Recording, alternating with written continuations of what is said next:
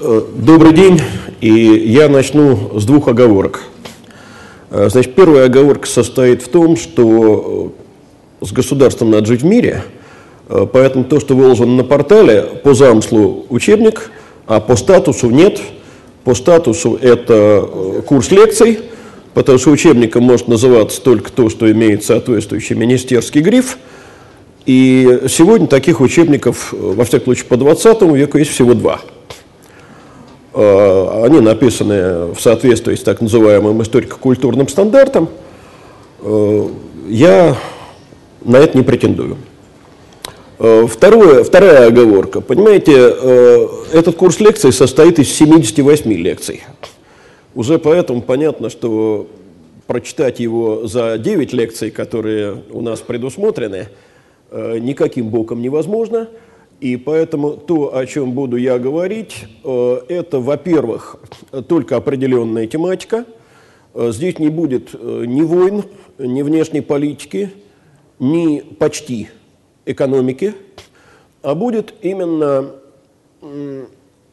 материал, построенный вокруг одной темы. Поэтому, как бы я ни назвал там в списке все эти лекции, но на самом деле все они называются совершенно однотипно – власть и общество – в тот или иной период. Э, ну, вот э, я смотрю на аудиторию, несколько человек я вижу, тех, которые были у меня на лекции на острове 90-х весной, и поэтому лекция это не первая, а вторая. Начал я еще вот прошлой весной с лекции, которая называлась «Власть и общество на рубеже 80-х и 90-х годов, вернее 90-х и 900-х все-таки, э, позапрошлого э, и прошлого века. Вот. И в связи с этим последняя оговорка. В той лекции я говорил о том, что выступая в 95 году, э, вскоре после своего вступления на престол перед аудиторией, новоявленный император Николай II ну, поскольку выступать по бумажке в те времена было не принято, э, поглядывал в шапку, где у него была речь, написанная не им, а Победоносцевым. Вот я в шапку поглядывать не буду, у меня вполне откровенно лежит на столе текст, который я буду поглядывать, но писал его я себе сам. Победоносцев мне его не писал. Э, вот, э, поэтому я считаю себя вправе. Ну, а теперь давайте приступим к делу. Времени у нас не очень много для такой массы материала. Ну, о чем-то я скажу подробнее, о чем-то не скажу. Э, постараюсь по минимуму говорить о том, что в школьном э, курсе э, хорошо отражено, и, соответственно, об этом вы, так сказать, должны и без меня знать. Итак, ну, давайте представим себе четвертый год. Началась война, русско-японская война. Естественно, всякая война – это вспышка ультрапатриотизма, если не сказать шовинизма. Э, что такое в представлении тогдашних русских людей Япония? Э, отсталая страна, страна-карлик, которая посягнула на то, чтобы с Великой Россией э, единоборствовать. Соответственно, газеты полны карикатурами, где огромный русский солдат или казак нанизывает на штык там дюжину японцев. И первоначальное отношение к этой войне было по известной формуле «одним махом, семерых по белахам». А получилось не так. И по мере того, как получилось не так, и как пошли сведения о неудачах, э, как пошли в Россию гробы, э, отношение стало меняться. И отношение стало меняться не только в среде крестьянской или рабочей, но главным образом оно стало меняться в среде интеллигентской, э, в частности, э, близкой к кругам журнала «Освобождение». Это э, круги оппозиционной интеллигенции. Ну вот смотрите, лидер освобожденцев Петр Струве пишет ни много ни мало. Отечество вовсе не в опасности, но Россия действительно переживает трудное и скорбное время. Плеве для России – опаснее японцев. Э, вот ситуация, когда свой собственный министр внутренних дел для России опаснее внешнего врага, это вообще не очень хорошая ситуация. Э, Причем, понимаете, лозунги либерального сообщества в это время варьируются от «да здравствует свобода», «да здравствует армия», вот, вот так, именно в такой связке «да здравствует свобода», «да здравствует армия», до гораздо более резкого «останемся верны старой народной поговорке «долой самодержавие». И это не революционер какой-нибудь, не надо так думать, это Петр Николаевич Милюков, э, будущий лидер вполне благомыслящих э, кадетов. То есть э, либеральная интеллигенция занимает в этой войне, кстати, в отличие от Первой мировой, которая разразится через десяток лет, вполне пораженческую позицию. А в июле 2004 года происходит убийство, террористический акт. Убит тот самый Плеве.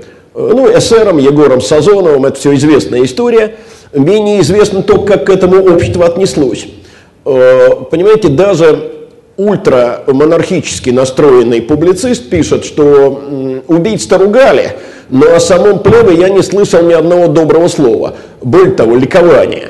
Понимаете, отец Сазонова, э, уже арестованного, едет в Петербург на свидание с сыном и страшно боится, что если узнают, кто он, ну и забьют в вагоне. Узнали. Э, весь остальной путь он проделал, ну, знаете, в ситуации сыт, пьян, нос в табаке, потому что каждый, кто в вагоне третьего класса был, считал необходимым подойти, поклониться, за свидетельство почтения, э, угостить и сказать, какой вы молодец, что такого замечательного сына вырастили. Э, понимаете, это не о том, что убивать хорошо, убивать плохо. Это о том, каково состояние умов в стране. Почти полтора месяца Россия прожила без э, министра внутренних дел, потому что царь колебался, назначать ли э, еще одного такого же, условно говоря, плебе, или менять курс. И в конце концов его убедили в том, что курс надо менять, и назначается э, министром внутренних дел э, князь Святополк Мирский. И происходит э, чрезвычайно показательный диалог, не очень широко известный, но вот удивительный совершенно – Дело в том, что, представляясь царю, Святополк Мирский говорит, только, государь, имейте в виду, я человек земский, имея в виду земство, органы самоуправления. И государь-император, человек, обладающий неограниченной властью в стране, ему, кивая, отвечает, это хорошо, я и сам всегда поддерживал земских начальников. Но только, э, понимаете, где земство, а где земские начальники? Земский начальник – это чиновник, э, назначенный из числа местных дворян-землевладельцев для того, чтобы контролировать крестьянское сословие. Это реакционнейшая затея эпохи Александра Третьего. То есть какая-то запредельная, вопиющая степень некомпетентности э, первого лица в стране. Э, сам Святополк о э, своей внутренней политике говорит как об эпохе доверия. Эпоха доверия между властью и обществом а люди, э, близкие к престолу, раздраженно называют его политику эрой попустительства. То есть они настаивают на гораздо более жесткой политике. Зато либеральное движение оживает. Сначала кружок беседы, известный либеральный кружок того времени, затем нелегально прошедший съезд земцев-конституционалистов – Э, говорят о том, что Россия должна получить представительство, и это представительство должно быть не совещательным, оно должно быть законодательным. И вот, э, пожалуй, через э, весь наш сегодняшний разговор красной нитью будет проходить тема опоздания. Опоздание власти с реакцией на запросы общества. Это трагичное дело – Э, понимаете, э, вот э, я маленький был, в начальную школу ходил. Мне один умный человек сказал, английские короли всегда умели уступать, поэтому они продержались до сих пор. А русские цари уступать никогда не умели. И где они? А разговор был в 60-х годах. Так вот, понимаете, начинается уже выработка даже проекта Конституции с законодательной Государственной Думой, э, с всеобщим избирательным правом, о чем мы э, тоже сегодня поговорим, потому что всеобщее избирательное право в тогдашней России – это, на мой взгляд, очень большая проблема. А дальше должен проводиться общеземский съезд, вполне легальный. Он разрешен. Только вот за пять минут, ну, если всерьез, то, кажется, за пару дней до его начала царь его запретил. Э, это, кстати, характерно для Николая, сделать вот такой финт в последний момент. Э, запретил, э, ну, по своей логике, Земского собора не понимаю, представительства не понимаю. Ну что? А то, что съезд все провели. Провели в виде таких полулегальных частных совещаний – и, конечно, его э, участники, ко всему прочему, обрели э, ореол героических борцов с самодержавием, которыми, в общем, э, не были и даже сами себя такими не считали. А за этим земским съездом грянула банкетная кампания. Понимаете, ведь Россия страна, где полиция может запрещать собрание на политическую тему. Собрание такое можно запретить, а банкет по случаю чьих-либо именин или по случаю там, получения нового чина, знаете как, для пьянства есть такие поводы. Крестины, встречи, свадьбы, проводы, и кончается это просто пьянство без причин. Э, так вот, на такие банкеты собирается иной раз по полтысячи человек. И человек встает и с бокалом в руке э, произносит тост. Но кто может тосты запретить произносить? Невозможно запретить произнести тост. Но вот вам такой тост – нам предстоит свергнуть общего врага, самодержавие. И уже потом в свободном государстве свободно будем обсуждать наши разногласия и противоречия. Нужно объединиться и начать систематическую борьбу с самодержавием всеми методами и способами, какими только можем действовать. Тоже, поверьте, это не большевик произносит какой-нибудь. Это человек, конечно, настроенный оппозиционно, но далекий от всякой идеализации насилия. И я думаю, что вы его имя прекрасно знаете. Это Владимир Галактионович Короленко. Э, понимаете, не случайно полиция отмечает в своих донесениях, что общественное движение пошло рука об руку с движением революционным, поддерживая и подкрепляя одно другое. И вот как раз в дни работы Земского съезда э, Святополк Мирский представляет царю проект реформ – этот проект до изумления напоминает проект, который однажды уже был. Значит, смягчить цензуру, расширить права э, местного самоуправления, э, так сказать, смягчить преследование э, старобрядцев, расширить э, веротерпимость и так далее. Лорис Мельков, 1880 год. Больше того, э, в этом проекте есть еще одно. Э, ввести в Государственный совет представителей от населения, выбранных земством. Это тот же самый Лорис Меликов. Ну, там по деталям есть различия, не будем сейчас о деталях. Но вы понимаете, что э, четверть века прошла, а страна топчется на том же самом месте. И о чем это говорит? О том, что с точки зрения э, политической эволюции режима эти 25 лет, простите за выражение не парламентское, профуканы же. Ну, вот профуканы. Э, понимаете, как один историк, оценивая царствование Александра III, написал, все свое царствование Александр III сеял ветер. Пожинать бурю досталось его сыну. Ну, э, невозможна ситуация, когда э, через четверть века э, страна выходит на тот же вопрос, который уже 25 лет назад стоял. Время безнадежно упущено. И, понимаете, большинство министров Святополк Мирского поддерживает. Да, нужно вводить в Государственный совет. И Николай уже соглашается, и предлагает вид, вид тогда председатель вполне безвластного, но формально важного органа, э, председатель комитета министров, предлагает ему доработать проект. А затем опять все повторяется вот удивительно, э, как в свое время э, Александр III, вступая на престол, отложил совещание по реализации проекта так называемой Конституции Лорис Меликова, так и теперь откладывается, проводится новое совещание, и все тот же Победоносцев, что и 25 лет назад, ну, если точно 23 года назад, конечно, убеждает царя э, от э, идеи представительства отказаться. И Николай этот спорный пункт вычеркивает. Кстати, э, Сергей Юрьевич Витте э, говорил, я предложение министра внутренних дел поддерживаю, но я предупреждаю вас, Ваше Величество, что таким образом делается первый шаг Конституции. Мне пришлось читать работу, в которой автор высказывал мнение, что Витте тем самым как бы предал Святополк Мирского, так сказать, обратил внимание царя на этот конституционный характер намечающегося преобразования. Вы знаете, я не считаю так. Э, я э, считаю, что Витте просто четко ставил Николая перед определенной перспективой. Да, я поддерживаю, но вы должны понимать, что вы делаете. И царь отказался. И, понимаете, перед этим, за, может быть, несколько дней, он говорил, одно самодержавие может спасти Россию. Мужик Конституции не поймет, а поймет только одно, что царю связали руки.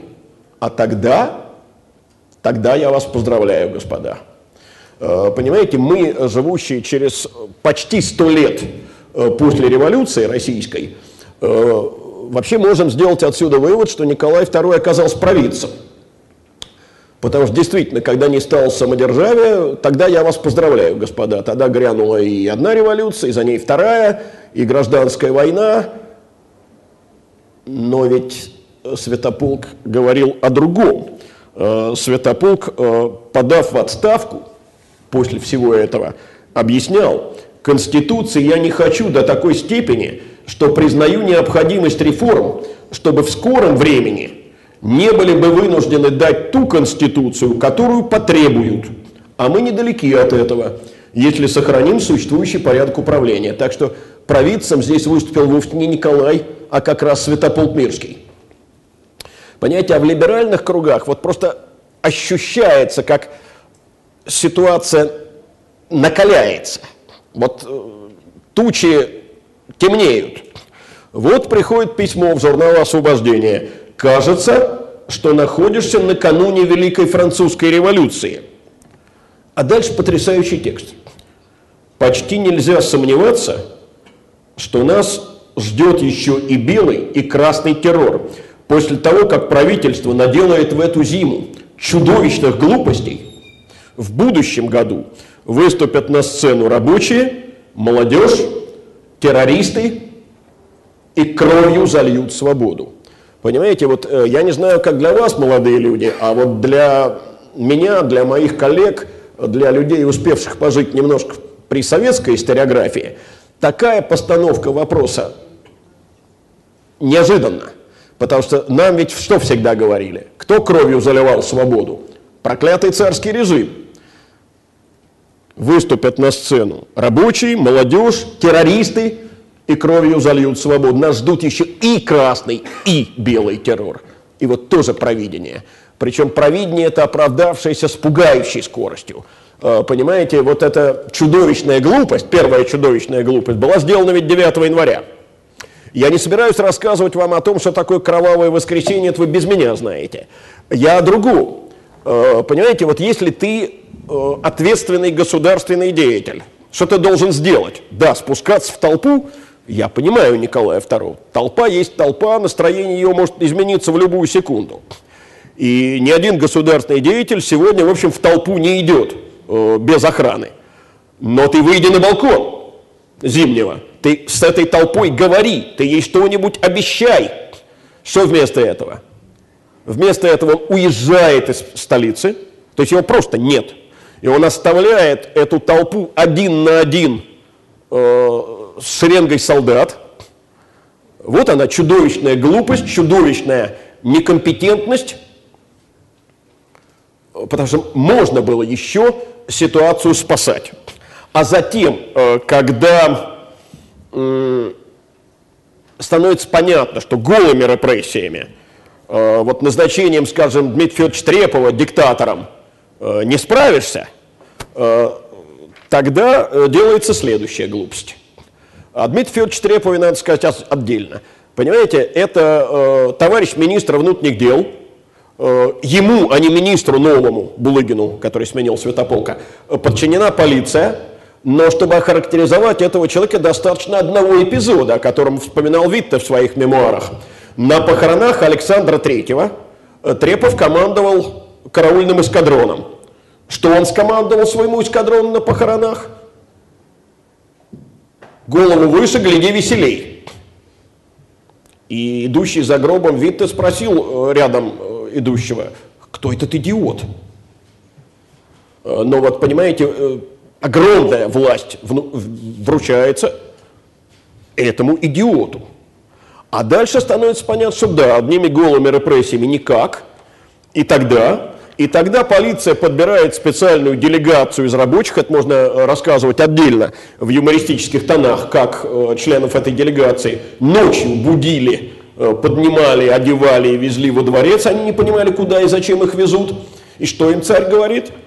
Он говорит, вы дали вовлечь себя в заблуждение и обман врагам Родины. Мятежную толпою заявлять мне о своих нуждах преступно, но я вас прощаю.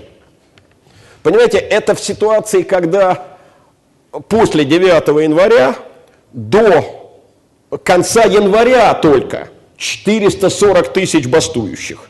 До этого максимальный уровень годовой был 200 тысяч. А до 1 мая – не включая маевки, 800 тысяч. А он, я вас прощаю. Э, так сказать, ну, по-моему, излишне говорить о том, что это только дополнительное раздражение может вселить э, в общество. И на этом фоне 4 февраля покушение Ивана Каляева, убийство э, великого князя Сергея Александровича. Э, понимаете, это не племя, это не министр внутренних дел, это член царской фамилии, совсем другой статус. Я человек нетолерантный, грубый, поэтому я скажу, что великий князь Сергей Александрович был мерзавец законченный. Э, со всех точек зрения, политической, нравственной, какой угодно. Но не в этом же дело. Даже в самой царской семье его ненавидели и презирали. Но когда вот великого князя бомбой разметала по брусчатке Кремля, и э, великая княгиня Елизавета Федоровна на коленях ползая собирала кровавые ошметки, но вы понимаете, какое это должно было произвести впечатление на страну? Значит, смотрите, революция нарастает, война идет из рук вон, э, май э, пятого года это Цусима – до этого февраль Мугден, до этого сдан э, Порт-Артур. Еще одна проблема, которой мы обычно не касаемся в учебниках, а она для понимания революции важнейшая. Кредиторы иностранные говорят, э, мы подождем пока, так сказать, в Россию вкладываться, э, инвестиции падают. Вы понимаете, вам говорили, наверное, на уроках, э, что смена кризиса депрессией, а не подъемом во многом же была связана с революцией. Потому что сразу замерли инвестиции. Но в такой ситуации кто будет вкладываться в страну? Да и свои начинают выводить капиталы за рубеж. Э, финансовый кризис, вот он, на носу. За что в этой ситуации делать? Э, как-то Министерство финансов пытается договориться э, с предпринимателями. Те отвечают очень жестко. Ни одной общей меры в удовлетворении требований рабочих не может быть принято. Умиротворение рабочих возможно лишь в случае проведения политических реформ. То есть буржуазия давит, жестко давит на власть, э, требуя от нее уступок. Э, понимаете, а отдельные уступки тут уже помочь не могут. И вот тогда несколько министров, министр государственных имуществ Ермолов, э, это не тот Ермолов, которого мы помним, это не, не проконсул Кавказа, это Александр Сергеевич Ермолов. Э, министр внутренних дел Булыгин, э, министр финансов Каковцов обращаются к царю и говорят, нужно немедленно Думу вводить, ну, хотя бы закон совещательную. И, понимаете, получается еще один эпизод в духе печальной эпиграммы – благонамеренный и скучный анекдот. Какие мерины теперь пасут народ? Э, потому что царь поручает Булыгину составить соответствующий рескрипт, а утром 18 февраля для министров это шок. Никто не знал о том, что это готовится. Выходит манифест. О чем манифест? О том, чтобы, э, так сказать, объединиться вокруг престола в отражении врага внутреннего и внешнего, как тогда говорили. Э, ну, а теперь поцитирую. Разрушить существующий государственный строй эти люди, негодяи, стремятся. И надо э, благомыслящим людям сплотиться вокруг престола в разумном противодействии смуте внутренней. А дальше совещание у министров у царя. И опять они ему говорят, что нужно публиковать рескрипт. И царь задает Булыгину вопрос, вы знаете, такое впечатление, что он с Луны только что вернулся. Вы боитесь революции? И Булыгин ему отвечает, государь, революция уже началась. Понимаете, э, я каждый раз вспоминаю э, Марию Антуанетту. Вот э, анекдот, который ей приписывается. Что хотят эти люди? У них, Ваше Величество, нет хлеба. А почему они не едят пирожных? Вот ровно тот самый случай. Понимаете, когда э, власть не осознает, что это не мальчишки и девчонки – это я цитирую уже Александру Федоровну из 17 -го года. Это не мальчишки и девчонки бегают и требуют хлеба, а это его величество русский народ. И вот когда он это услышал, он вынул из кармана рескрипт, подписал и Булыгину протянул. Это опять уровень компетентности. А, значит, что за рескрипт? Намерены мы отныне привлекать достойнейших доверием народа, облеченных, избранных от населения людей к участию в предварительной разработке и обсуждению законодательных предположений при низ... неиз... Э, непременном сохранении незыблемости основных законов империи. Э, в учебниках, которые я еще помню, советского времени, всегда писался о том, как ликовали по этому поводу либералы. Это правда. Но знаете, это та правда, которая одновременно неправда. Потому что ликовали как раз э, крайне правые. Вот э, крайне правая газета «Новое время» пишет, этот акт мановением жезла развеет смуту. А либералы, да, они радуются. Но только они радуются не тому, что дано, а тому, что дано. Вот я думаю, что я интенционно э, разницу объяснил. Э, понимаете, что пишет журнал «Освобождение»? Белый флаг. Нужно только навалиться всей силой на колеблющееся самодержавие, и оно рухнет. Вот они чему радуются. А вовсе не тому, что уже дано. А затем лето. Э, понимаете, что у нас летом? Летом у нас, как на дрожжах растущие стачки, летом у нас э, знаменитый, очень переоцененный, но все равно существенный э, эпизод с бунтом на Потемкине, глубоко бессмысленный бунт, но бунт, который означает, что на армию э, всерьез полагаться нельзя, она подведет. И летом же э, торгово-промышленный съезд. О чем говорит большинство торгово-промышленного съезда? Дума с совещательным голосом никого не удовлетворит и существующего возбуждения не успокоит. А какая дума нужна? Законодательная. Что делается в ответ? Вот я повторяю, запаздывание, трагическое запаздывание. 6 августа издается манифест, знаменитый манифест о, о созыве Государственной Думы, прошу прощения, но это Дума Булыгинская, это Дума совещательная. О, обратите внимание, мы, конечно, знаем, что эта Дума должна была избираться на основе имущественного ценза, не на основе всеобщего равного Э, прямого избирательного права с тайным голосованием, так называемые четыреххвостки. Но вопрос здесь понятен. Э, всеобщее избирательное право, может, еще и было в тех условиях возможно, а равное едва ли. Не будем забывать, что грамотных в стране, ну, процентов 20-25 э, по самому щедрому счету. Значит, но здесь было еще одно, еще одна была дискриминационная мера – Э, в исконно русских областях один депутат от 250 тысяч избирателей, а на окраинах один от 350 тысяч. То есть об этом э, мы, как правило, забываем, а здесь еще дискриминация и по национальному э, признаку тоже присутствовала. Ну, Трикурии традиционные, землевладельческая, городская и э, крестьянская, причем крестьянам предоставлено было право избрать аж 42% выборщиков. Почему? А потому что крестьянство – исторический оплот консерватизма. По крайней мере, на это надеялись. Э, так сказать, не буду о деталях. У нас чаще всего говорят о чем? Избирательного права не получили пролетарии, рабочие. Да, верно. Мы забываем, что его не получили профессора, преподаватели гимназий. Почему? А потому что избирательное право предоставлялось владельцам недвижимости или плательщикам квартирного налога э, на сумму не меньше 1300 рублей в год. Э, то есть это надо было хорошую квартирку такую иметь. Вот квартирка, в которой я прожил первые 11 лет своей жизни, она была пятикомнатная. И жил там довольно богатый врач.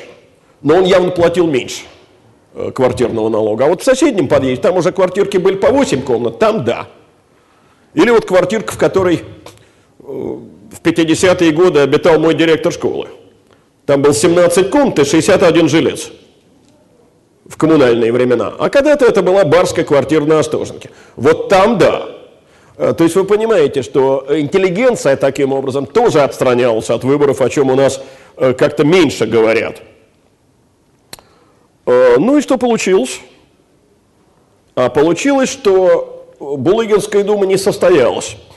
Э, Ее бойкотировали все левые партии, говорю партии, никаких партий еще левых нет, кроме революционных, но все левые организации. И обе революционные партии, и так называемый Союз Союзов, объединившие либеральные организации, все бойкотировали. А дальше грянула э, всеобщая политическая стачка в октябре. И кончилось это тем, что была сделана новая, уже принципиальная уступка. Был издан знаменитый манифест 17 октября, э, который, во-первых, наконец-то предоставил, как было сказано там, э, подданным незыблемые основы свободы э, слова, печати и тому подобного, а главное, Дума была объявлена законодательной. Вслед за этим мгновенно начинают образовываться партии, черносотенные, о которых я говорить не буду, ибо там все просто. Э, их тоже несколько. Там русская монархическая партия, русское собрание, это малоизвестные, э, союз русского народа, гораздо более известный, отделившийся от него потом союз Михаила Архангела – мне кажется, важнее на либеральных партиях остановиться. Их тоже несколько, но преобладают две. Союз 17 октября, который доволен результатами. И э, партия конституционалистов-демократов, сокращенно кадетов, которая недовольна результатами, которая хочет большего. А чего большего? Дело в том, что э, главный политический лозунг октябристов был «Министерство доверия». То есть пусть царь э, назначит такое правительство, которое будет пользоваться доверием общества. А главный лозунг кадетов был «Ответственное министерство». То есть правительство, которое будет формально ответственно перед парламентом, перед Думой. То есть, что значит ответственное? Это такое, которое Дума сможет распустить. И которое Дума сможет, ну если не назначать, то влиять на назначение – это раз. Второе различие. В э, аграрном вопросе э, кадеты говорят о принудительном отчуждении, ну хотя бы части помещей земли, октябристы говорят только о добровольном отчуждении, то есть изымаем ту частновладельческую землю, которую владельцы захотят продать. Национальный вопрос. Октябристы говорят, единая неделимая Россия, автономия Финляндии. Но она у нее и так более-менее есть. Кадеты говорят автономия Финляндии, Польши и Кавказу. Э, и э, по социальным основам это разные совсем партии. Э, октябристы – это партия деловой буржуазии. Кадеты – это партия интеллигентская. заметьте, что Сергей Юльевич Витте, который был назначен сразу после манифеста главой уже не безвластного комитета министров, а настоящего правительства, первого в России правительства, Совета министров, предлагал и октябристам, и кадетам войти в правительство. Кто его знает, если бы они вошли в правительство, возможно, и по-другому бы дальнейшие события развернулись. Но не согласились ни те, ни другие. Кадеты по принципиальным соображениям, э, мы войдем в правительство, если будет созвано учредительное собрание. А октябристы под более э, частным э, соусом. Мы не хотим входить в правительство, где министр внутренних дел Петр Николаевич Дурново. Ну, Петр Николаевич и самого Вита не устраивал, но не от Вита это зависело. Дальше события начинают ускоряться. Понимаете, мы обычно говорим, вот манифест и изменился государственный строй. Манифест – это декларация, его реализовать нужно. 24 э, ноября отменена предварительная цензура для прессы. 26 э, апреля отменена предварительная цензура для книгоиздания. А в декабре обсуждается избирательный закон. И вот тут как раз встает во весь рост вопрос о всеобщем избирательном праве. И был такой, в общем, в целом либерально настроенный юрист, знаменитый юрист Таганцев – Э, который сказал, что при всеобщем избирательном праве устранено будет влияние э, всех образованных классов, и останется одна серая масса. И это действительно проблема. Понимаете, вот э, всеобщее избирательное право в малограмотной стране – вещь очень опасная. Понимаете, ведь давайте мы посмотрим на Европу. Нигде там не было ситуации, чтобы избирательное право обрушилась э, на всю массу населения подарком. Ну, Англия, классическая страна. Сколько избирательных реформ, расширяющих избирательное право было в XIX веке? Три. А всеобщее избирательное право введено только в 20-м. Что произошло у нас в стране? Так сказать, отвлечемся от узкого периода. Никакого избирательного права не было до э, шестого года. Короткий период было цензовое избирательное право с 6 по 17, но это 11 лет. Всеобщее избирательное право было в 17 году между его объявлением и разгоном учредительного собрания. Затем 70 с лишним лет опять не было никакого избирательного права в стране, потому что оно вообще было номинальное. Но, понимаете, я всегда жутко раздражаюсь, когда применительно к эпохе перестройки слышу выражение альтернативные выборы или выборы на альтернативной основе. Э, потому что какой антоним? Безальтернативные выборы. Так бывает? Извините, э, знаете, это у Жванецкого есть. Э, возможно, дружба с одним дружащим. Но вот выборы с одним кандидатом – это не выборы. А потом, после крушения Советского Союза, опять случилось всеобщее избирательное право одномоментно – ну и как им у нас люди пользуются, я не хочу комментировать, поскольку это выходит за рамки моей сегодняшней темы. Мы, может быть, к этому э, там, в мае месяце сможем вернуться. Э, понимаете, но проблема серьезная. И э, в итоге что было решено? Никакого всеобщего избирательного права не вводить, а ведь было обещано в манифесте избирательное право тем слоям населения, которые ныне совсем оного лишены. А была введена просто Э, четвертая курия, рабочая курия. Э, давайте посмотрим, что это за избирательное право. Значит, один выборщик от двух э, тысяч землевладельцев, от 7 тысяч городских буржуа, 30 тысяч крестьян и 90 тысяч рабочих. То есть соотношение 1 к 3,5, к 15, к 45. Постарайтесь его запомнить. Чуть позже я вернусь к этому в конце февраля манифест об учреждении Думы. Дума избиралась на 5 лет, и одновременно Госсовет превратился в Верхнюю палату и стал наполовину выборным. Правда, его выбирали теперь так. Э, значит, земство, э, православное духовенство, академия наук, биржевые комитеты, университеты и так далее. То есть то, что при Михаиле Сергеевиче Горбачеве будет называться по общественным организациям как это не смешно. Э, что дали выборы?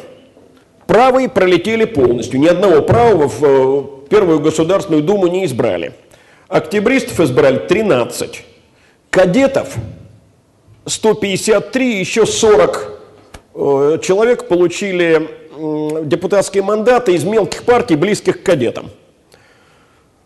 Э, националы, национальные партии, тоже близки к кадетам, как правило, еще 60.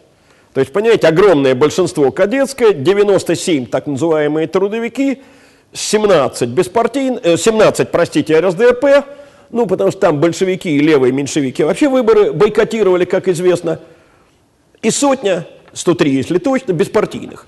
Большое количество беспартийных говорит о том, что значительная часть общества еще не определилась просто. Ну, э, понимаете, за 4 дня до открытия Думы была опубликована новая редакция основных законов. И тут тоже был спор, и опять опоздание. Э, понимаете, ведь о чем шел спор? В старой редакции основных законов говорилось о том, что э, государственная власть российская выглядит так. Император всероссийский есть монарх самодержавный и неограниченный. По проекту слово «самодержавный» сохранялось, а слово «неограниченный» нет. Вы знаете, читаешь э, вот рассказ об этих спорах, удивляешься. Один человек, один, э, цепляется за слово неограниченный, не хочет от него отказаться. Кто это? Носитель этой неограниченной власти. Ему говорят, «Э, Ваше Величество, публиковать новую редакцию основных законов при сохранении слова неограниченный нельзя. Тогда уж лучше вообще объявить, что государь потом эти основные законы даст, когда ему Э, будет э, благоугодно. Понимаете, но тогда в Думе начнется обсуждение основных законов, а это обязательно приведет к тому, что Дума обратится в учредительное собрание. И для сохранения власти придется пережить вторую революцию. А царь упирается. Э, решил дело его собственный дядя, великий князь Николай Николаевич, который сказал, ваше императорское величество – Слово «неограниченный» вы своим манифестом 17 октября уже вычеркнули. И царь с большим трудом согласился. Э, к моменту издания законов Вита уже премьером не был. Э, после э, совещания, вот, о котором я только что говорил, Вита подал прошение в отставку. Все его биографы сходятся на том, что он рассчитывал царя, так сказать, сломать. Он говорил, я не могу, так сказать, защищать направление крайней реакции, э, ставшие политическим кредом министра внутренних дел. Он рассчитывал выбить из... Ой, я вас усыпил? Ну, бывает. Э, выбить из правительства Дурново. В итоге они вылетели оба, потому что царя он раздражал уже безмерно, э, и царь от него наконец избавился. И вместо него премьером становится Иван Владимирович Горемыкин, э, человек очень консервативный. И вот Горемыкину, они видно, приходится сотрудничать с Первой Думой, а Думу это называют Думой народного гнева. Э, Дума, это прямо будем говорить, требовала невозможного. Она требовала всеобщего бесплатного начального обучения, она требовала запрет смертной казни, она требовала там, равноправия э, крестьян, она требовала четыреххвостки, ну, все, что в голову приходило. Э, правительство, конечно, эти требования отвергло, но в ответ человек с очень хорошо вам известной фамилией, Владимир Дмитриевич Набоков, ну, отец писателя – с думской трибуны говорит, власть исполнительная, да покорится власти законодательной. Э, простите, где здесь можно найти э, в этом броском лозунге э, краеугольный принцип разделения властей, я не знаю. Ему вторит другой видный кадет, князь Шаховской. Подчинить министра в Думе только в этом наша задача, в этом главная потребность страны. Других нет потребностей. Ну и плюс разногласия, известные вам по аграрному вопросу, когда э, Дума настаивает на принудительном отчуждении, а власть категорически поступиться частной собственностью не желает, 8 июля Дума распущена. Все, на что оказалось способно общество, это Выборгское воззвание, когда 180 депутатов выехали в Выборг и оттуда, с территории Финляндии, э, призвали к пассивному сопротивлению. Э, ну, не получилось. Э, как Думу распускали, не могу не рассказать. Времени мало, но уж эпизод такой, что мимо не пройдешь. Трижды, трижды Горемыкин предлагал царю Думу распустить. Трижды получал согласие. Трижды его нагонял фельдъегерь с предписанием повременить. Э, наконец у старика лопнуло терпение.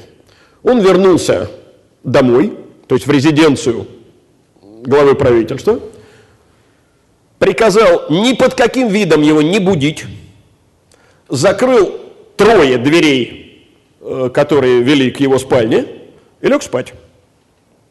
Четвертый курьер прибыл, ему сказали, председатель Совет Министров почивает.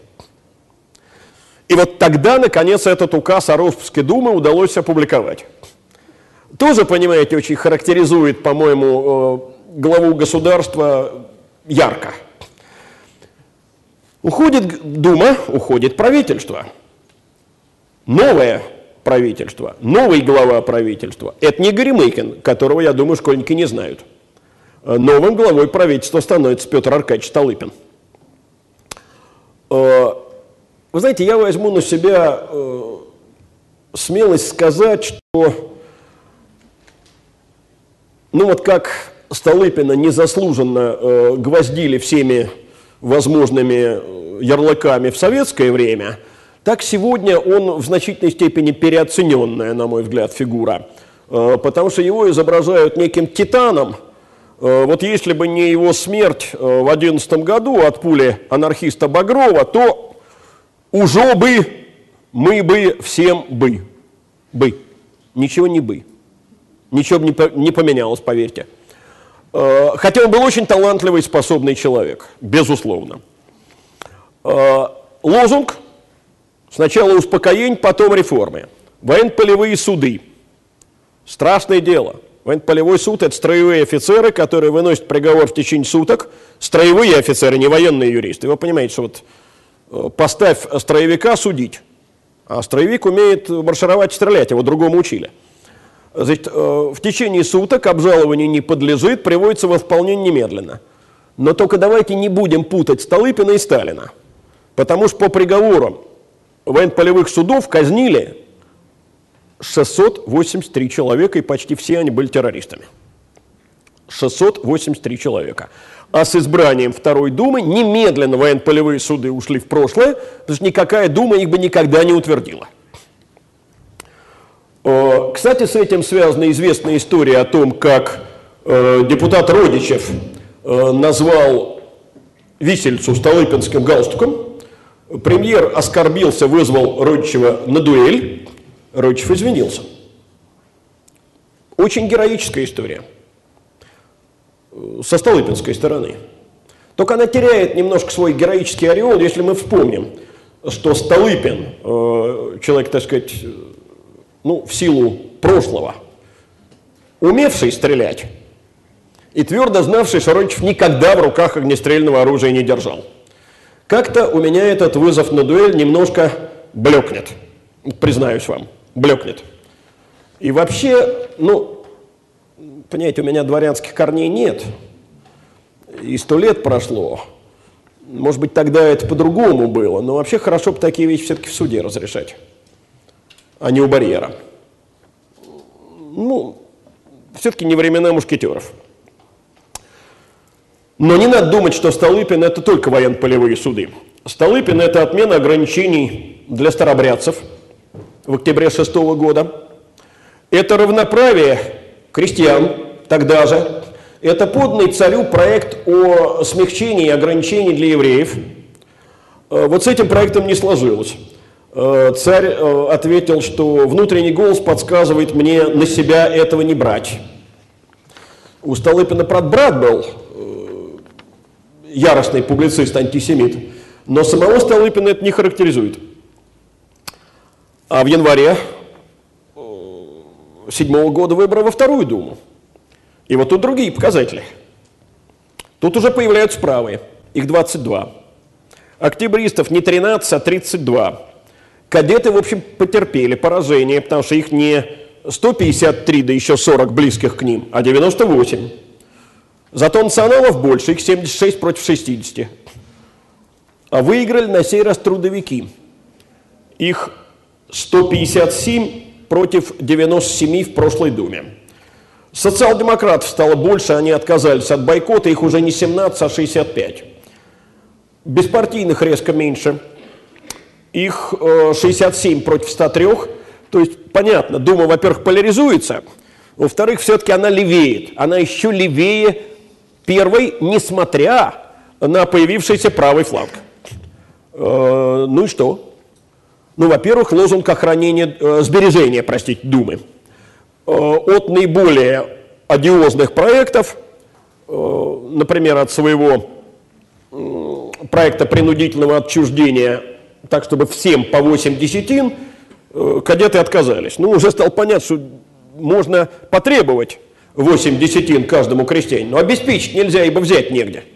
Нету того земельного фонда в Европейской России, поэтому они о принудительном отчуждении говорят, но при этом говорят так, э, по мере возможностей, вот по имеющемуся э, фонду. Именно в этой Думе Столыпин произнес свою самую знаменитую речь, которую у нас абсолютно неправильно цитируют. Как цитируют? Ну вот представь себе премьера, который выходит на трибуну парламента и говорит, вам, вам нужны великие потрясения, нам нужна великая Россия. Но это конфронтация, это немыслимо. На самом деле он сказал по-другому. И это будет заключительная э, фраза, цитат, которую я сейчас приведу. А цитата очень интересная. Пробыв 10 лет у дела земельного устройства, я пришел к глубокому убеждению, что в этом деле нужен упорный труд, продолжительная черная работа. И дальше замечательные слова, которые я, знаете, сейчас по этому поводу, не по этому поводу, по любому поводу использую. Разрешить этого вопроса нельзя. Его нужно разрешать. Такие вопросы не решаются в одночасье. Э, противникам государственности хотелось бы избрать путь радикализма. Им, не вам, им нужны великие потрясения, нам нужна великая Россия. Это совсем другой разговор. И э, вот я еще раз обращаю вас внимание, что он не конфликтует с парламентом. Он не бросает им обвинения. Он как бы выводит противников государственности за скобки. А нам, нам с вами нужна великая Россия. И что? И ничего. И опять э, вопрос о принудительном отчуждении. Что такое принудительное отчуждение земли? Это мы у частных владельцев с выкупом как у кадетов, без выкупа, как у трудовиков, э, ограниченно, как у кадетов, не ограниченно, как у трудовиков, но принудительно изымаем землю. А к тому времени уже закон 9 э, ноября 6 года, знаменитый закон, положивший начало Столыпинской реформе, принят. 3 июня 7 года распуск Думы и новый избирательный закон. Почему называют Третьеиюньский переворот? Э, понимаете, э, правительство вообще имело право э, в чрезвычайных обстоятельствах, на это была специальная статья 87 основных законов Российской империи, без Думы принимать законы. Но избирательный закон в порядке статьи 87 менять был нельзя. А Думу распустили, и избирательный закон таки поменяли – Поэтому это переворот, это признавали все, от большевиков до крайних монархистов. А каким был новый закон? Вот помните, я вас попросил запомнить цифры 1 к 3,5, э, к 15, к 45. Соотношение теперь. Ну, теперь э, цифра будет 5, потому что городскую курию разделили на две, э, крупные буржуа и, так сказать, более бедные городские избиратели. И соотношение стало таким. 1 к 4, к 68, к 260 и к 543. Ну, я уже намекнул, что я, в общем, не самый горячий сторонник всеобщего равного избирательного права в малограмотном обществе. Но надо же честь знать, как говорится – Э, понимаете, сами государственные деятели Российской империи, э, включая государя-императора, как этот закон называли? Бесстыжий. И еще раз, государь-император всероссийский при обсуждении закона говорит, я тоже за бесстыжий. Ну, цинизм вещь прекрасная, но не всегда. Э, Прежде чем говорить об аграрном проекте, я не собираюсь еще раз э, рассказывать сейчас о Столыпинской аграрной реформе, это приличный школьник должен знать, а неприличные, я надеюсь, ко мне не пришли. Э, но я хочу обратить ваше внимание на аграрный проект, который был выдвинут еще в Министерство Витте. Это проект Николая Николаевича Кутлера – Кутлер говорил, надо создать условия для приобретения земли крестьянами через крестьянский банк, э, земель не только удельных и казенных, что и так делалось, но и частновладельческих. А, и это все будет при Столыпне реализовано. Но если владельцы отказывались продавать землю или э, цену загоняли за можай, э, то тогда допускалось принудительное отчуждение по справедливой цене.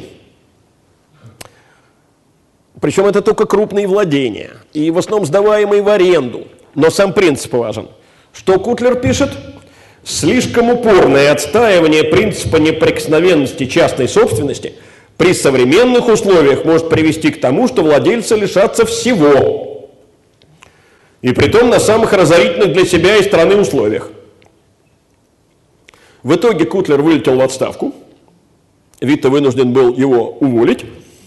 А Николай четко артикулировал, частная собственность должна оставаться неприкосновенной. А, понимаете, у оппонентов Кутлер тоже есть своя логика. Вот я вообще посоветую присутствующим замечательные мемуары. Мемуары э, крайне правого политика Иосифа Владимировича Гурко. Это сын знаменитого генерала э, времен русско-турецкой войны. На самом деле, вот э, тот проект разрушения общины – который мы все твердо связываем с именем Столыпина, это проект, придуманный Гурко. Столыпин его только заимствовал. Столыпин пришел в министерство с проектом передачи крестьянам земель казенных, удельных и банковских. Гурко, кстати, против был. Гурко считал, что донаделять крестьян не надо, потому что аппетит разыграется не в меру. Э, вот. Но Гурко вот что пишет. Нет надобности указывать на последствия, которые вызовет превращение всех сельских местностей в сплошное мужицкое царство, а именно на уничтожение помещичьих усадеб, заводов, перерабатывающих продукты почвы, этих рассадников культуры вообще и сельхозкуль... э, сельхозкультуры в особенности. И ведь прав оказался. Потому что после революции что получилось на фоне вот этого всеобщего осереднячивания деревни? Э, получилась натурализация экономики, когда э, в город хлеб не пошел, э, когда общая продуктивность упала. Это называется вообще рурализация, есть такой термин, обратной урбанизации, с оттоком населения из города в деревню. Э, понимаете, но не буду говорить о реформе Столыпинской аграрной, но об одном скажу, без этого нельзя дальше – о ее политической цели. Там много было целей экономических, прекрасных. Да была и политическая цель. Это записка февраля еще шестого года. «Э, достаточно сделать крестьянина собственником, чтобы он осознал всю преступность насильственного покушения на чужую собственность. Э, понимаете, реформа эта давно назрела, потому что община была, конечно, архаикой – Э, люди, вот я школьникам только задам вопрос, не взрослым. А скажите, пожалуйста, когда впервые э, в русской публицистике был поставлен вопрос о том, что общину, как архаический институт, надо бы отменить? Ну, десятилетие, назовите мне. Как вы думаете? Ну, давайте как в ЕГЭ в старом. Угадай-ка из четырех. 60-е годы, 80-е годы, ну, 90-е и 900-е, вот так что ли. А? Ну, конечно, 60-е, 64-й год. Э, в журнале «Сельский хозяин» была статья Скорятина о том, что э, либо, э, так сказать, свобода, либо крепостничество. Но что-нибудь одно только. Со всеми, так сказать, соответствующими достоинствами и недостатками. Но ведь опять опоздание. Ну, общину-то надо было отменять не в 1907 году, когда реально началось осуществление реформы, а в 60-х, ну, по крайней мере, в 70-х, когда э, был э, знаменитый проект, э, господи, Валуева, 72 год. Проект э, Петра Александровича Валуева об отмене общины. Тогда было понятно, что это архаика. Но ведь цеплялись за общину. Почему? По очень простой причине, вид это прекрасно показывает. Ликвидация общины – это усиление оттока в города. Усиление оттока в города – это вздорожание крестьянских рабочих рук. Дворянство невыгодно, оно до последнего за это держится, до того момента, когда крестьянское движение достигает такого размаха, когда становится понятно, не о цене рабочих рук надо думать, о том, чтобы землю удержать. А то без штанов останемся. Вот тогда, да, тогда мы готовы поступить с чем-то. Но аграрная реформа далеко не все Столыпинская. Э, третья дума, которая была э, избрана в соответствии с бесстыжим законом, она из мужицкой стала господской. И поповской еще. И не могу не вспомнить эпизод, э, тоже роскошный, из Третьей Думы. Вот, э, чтобы было понятно, какую роль там играл духовенство. Выступает лидер э, фракции социал-демократов, был такой крупный меньшевик Николай Семенович Хиидзе. Неважно, о чем он говорит, важно, что ему с правых скамей, сидящий там в передних рядах батюшка, кричит «Молчи, кавказская обезьяна!» Чхидзе сделал паузу, посмотрел, «Батюшка, тебя посадили сюда?» Не избрали, посадили. «Вот и сиди себе спокойно». И продолжил. Ну, очень, так сказать, красноречивый эпизод, согласитесь. Э, вот. Э, и это дума, в которой существует маятник. Э, что такое третьеиюньская система? Это система, в которой в Думе два большинства в накладку. Либо право-октябристское, либо октябристско-кадетское. Ну, известно, в советской историографии всегда писали о том, что это сознательно было так сделано, чтобы самодержавие получил простор для маневра, может быть, так и было. Э, по крайней мере, так получилось, потому что действительно э, крайне правые фракции иной раз были куда правее правительства. И опирался э, Столыпин, не, боже мой, никогда не на крайне правых, а на умеренно правых, они же националисты, и на октябристов. Но есть и другая концепция. Не получилось. Замышляли однородное правое большинство. Но даже бесстыжего закона для этого не хватило. Понимаете, очень интересная вещь. Дума господская, дума благонадежная, вот по самой понекуда. Но известный правый публицист э, пишет, а вы э, соберите, сейчас я точно процитирую, возьмите 400 урядников, ну, урядник, низший казачий чин, это вот совсем, знаете, фельдфебель.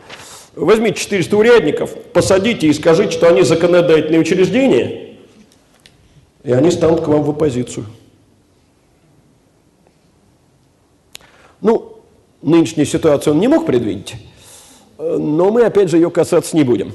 Другая культура политическая в обществе.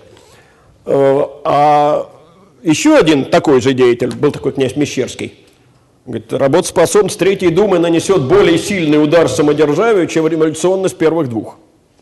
И гениальная история.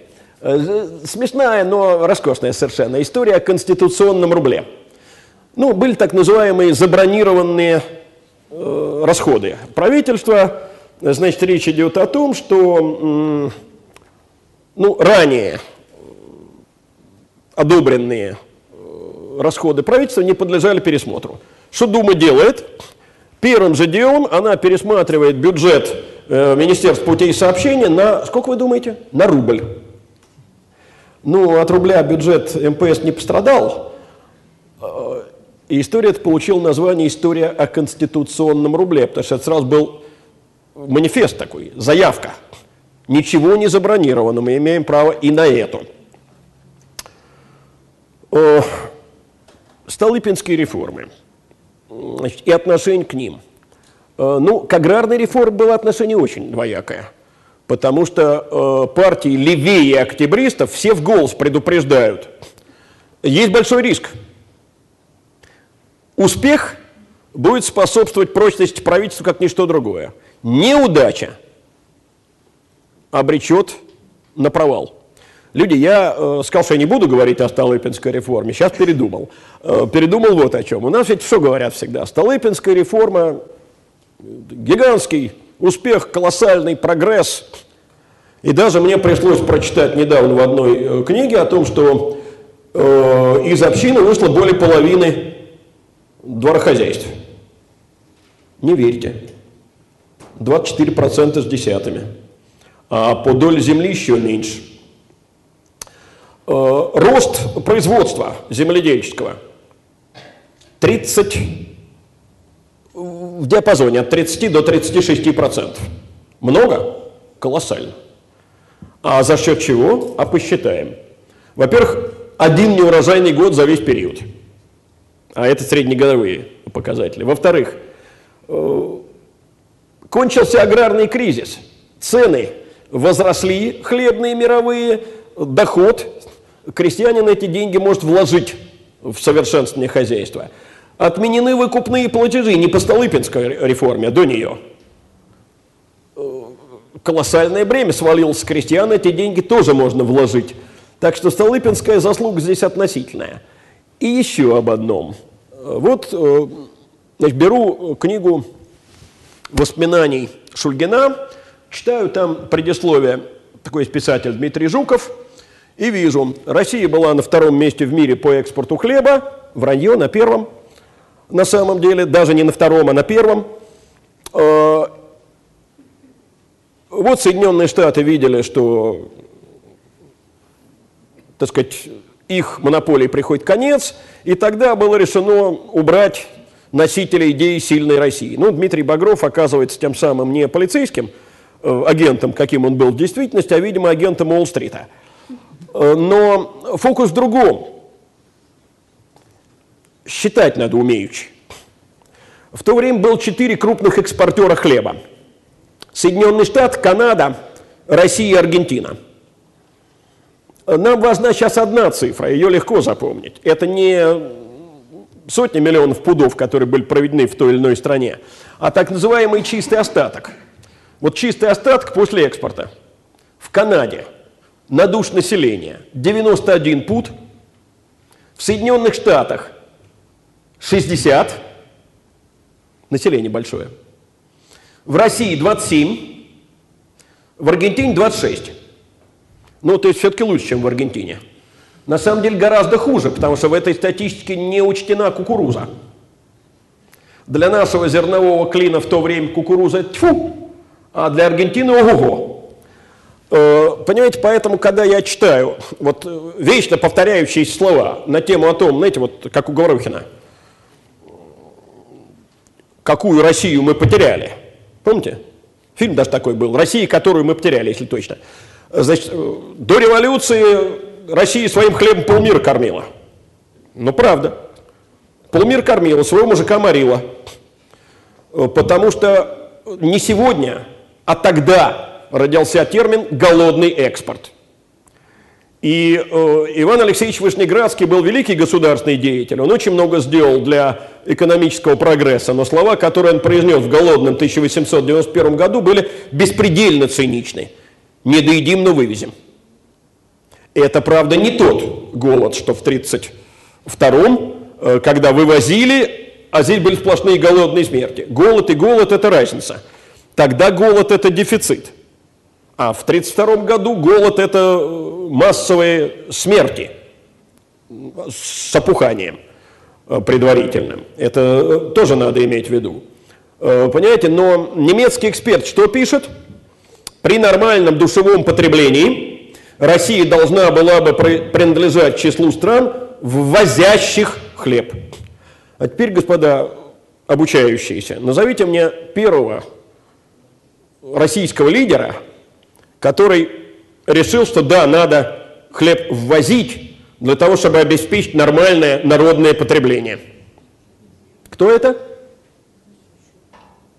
Это Никита Сергеевич Хрущев. В 1963 году первый раз хлеб ввезли, а надо было куда раньше начинать. Э, другие столыпинские реформы. Это, э, ну, во-первых, создание э, всесословной волости с тем, чтобы бремя волостных расходов возложить не только на крестьян, и, соответственно, создание волостного земства – Э, с тем, чтобы в земство допустить э, в большей степени зажиточных крестьян, э, в землевладельческую курию их допустить. Это же уже собственники, не общинники. Что отвечает дворянство? Вы хотите привилегии чумазым ленлордам. Замечательный термин. Чумазые ленлорды. Очень легко запоминается. И Столыпину пришлось отступить. Не получилось. Значит, судебная реформа, ну, чуть удачнее – все-таки мировой суд удалось э, восстановить. А вот ликвидацию устаревшего волосного суда не удалось осуществить, опять же, из-за сопротивления дворянства. И, наконец, проект западного земства. Вот мимо этого пройти нельзя. Что такое западное земство? Западный край, то есть э, Польша, Западная Белоруссия, правобережная Украина, там в годы проведения земской реформы земства создано не было. Почему? Ну, ведь э, первая курия землевладельческая, то есть дворянская, по сути дела. А там дворянство какое? Сплошь польское. Полякам какое может быть доверие в 60-х годах, земская реформа 64 год, а польское восстание 63 Обойдутся без земства. Теперь к этому пришлось вернуться. Почему? Да потому что Госсовет э, реконструировали. И он стал избираемым. А где земства нет, кто будет членов Госсовета избирать? Дворянские собрания. А это сплошные поляки, опять же. Значит, э, долго думали, рядили, и, наконец, родилась гениальная идея. Земство создаем, но с куриями не сословными, а национальными. Русская и польская. Но так, чтобы русская была заведомо больше. Прекрасно. Но кто избирать-то будет по русской курии? Опять мужик. А мы тогда загоняем вот туда избирательный ценз – и получается, русская курия, имеющая больше голосов в губернском и уездном земстве, избирается голосами крайне малочисленного э, русского дворянства и православного духовенства. С проектом этим пришли в Думу. Дума сказал, нет, так не пойдет, давайте все-таки немножко сенс опустим. Опустили. Столыпин без восторга, но согласился. Дальше куда пошел проект? В Госсовет. Там правое большинство, во главе с упомянутым сегодня Дурново, проект провалило. Правительственный проект. Царя спросили, а как голосовать? Царь ответил, голосуйте по совести. То есть, реально говоря, против правительственного проекта. Провалили. Столыпин пришел в бешенство, просто в бешенство, подал в отставку. Вокруг него забегали, потому что ну, Николай II, видимо, не очень понимал, а матушка его, очень разумная, императрица Мария Федоровна, прекрасно понимала, чем без Столыпина дело кончится. Значит, царь отставку не принял. Но тогда Столыпин поставил условия. Думу на три дня разогнать, распустить. Госсовет распустить. И за это время проект западного земства принять по статье 87. Что и было сделано. И это было политическим самоубийством, потому что после этого Столыпину отказал в поддержке его главный, так сказать, опорный отряд, октябристы, и его возненавидел царь. Потому что, ну, э, понимаете, вот такое фактически публичное унижение для Николая II было, конечно, э, невозможным. Вот к вопросу о том, что если бы не Багров, то мы бы ужобые. Столыпин в апреле 2011 года. Всем известен установившийся почти э, узаконенный наш законодательный обряд. Внесение законопроектов в Государственную Думу, признание их здесь обыкновенно недостаточно радикальными, перелицовка – перенесение в Государственный Совет, признание их там слишком радикальными, отклонение и провал закона. То есть Столыпин говорил о том, что его отставка неизбежна уже месяца за три до э, покушения Багрова. Когда покушение, мы знаем, стоял в Киеве. Почему в Киеве? Э, юбилей там отмечался, связанный с э, коронацией, кажется, или вступлением на престол Александра II. Премьер прибывает в свите государя в Киев, ему не находится свитской кареты. Он до гостиницы на извозчике должен доехать. Все заговорили о том, что отставка в ближайшие дни. Ну, э, о смерти Столыпина разговору не будет, это все понятный сюжет, я думаю, да? Но что мы видим дальше? Уходит Столыпин, окончательно сворачивается реформаторский курс. А как он может не свернуться, когда новому премьеру царь говорит, вы э, не ведите себя, как Петр Аркадьевич. Он все меня загораживал, все он да он, меня из-за него видно не было. Как овцов не будет никого не загораживать. А министры внутренних дел меняются. То Макаров, то Николай Маклаков, совершенно отмороженный э, реакционер. Я даже другого эпитета подобрать не могу. А Дума четвертая в 2012 году избранная, она тоже меняется. Там представительство октябристов сократилось. Там сохранились два большинства. Но в целом Дум полевел. Там появилась фракция прогрессистов – Э, Рябушинский, Четверяков, этот московская буржуазия. Нет времени о Четверякове и его сыновьях можно было бы рассказать одну интересную вещь. Э, ну, оба сына Николая Ивановича Четверя... Сергея Ивановича Четверякова стали выдающимися учеными. Старший биологом, великим биологом, младший статистиком. Этого младшего я в детстве чуть-чуть знал и поражался всегда одному – Человек, выросший в семье, ну, по современным представлениям, не миллионера, а миллиардера. Абсолютно равнодушный ко всему материальному. Вот он мог ходить в обносках и не замечать этого. Э, понимаете, но дело в том, что здесь разница с октябристами-то вот в чем. Они тоже за ответственность Думы перед правительством. И октябристы начинают леветь. И кадеты, которые, скажем, в девятом году говорили, мы э, не оппозиция его величеству, мы оппозиция его величества. Ну, английский термин оппозиция его величества. Теперь что Бирюков говорит? Мы непримиримая оппозиция, и мы э, с этой властью должны бороться, пока она не уйдет. Э, и в воспоминаниях Каковцова что в придворных кругах э, все больше крепнет убеждение, что государь все может сделать один, а Думу следует ограничить, возможно, э, меньшими правами. Знаете, и все это на фоне, я буквально последнюю фразу произношу, на фоне стремительного роста с 2010 э, года массового движения, э, которое э, выходит в первой половине 2014 года по численности на уровень пятого года. Поэтому Понимаете, я давно на свете живу и давно в школе учился. я помню, как нас учили, так сказать, отвечать на экзаменах о причинах революции. Вот предпосылки объективные, вот объективные экономические, вот объективные политические, вот субъективные. Бред. Но не надо же и сводить все причины революции к мировой войне. Может подумать, не было бы войны, все было бы мирно и хорошо. Не было бы. Потому что третьеиюньский режим к 2014 году был в состоянии тяжелого кризиса.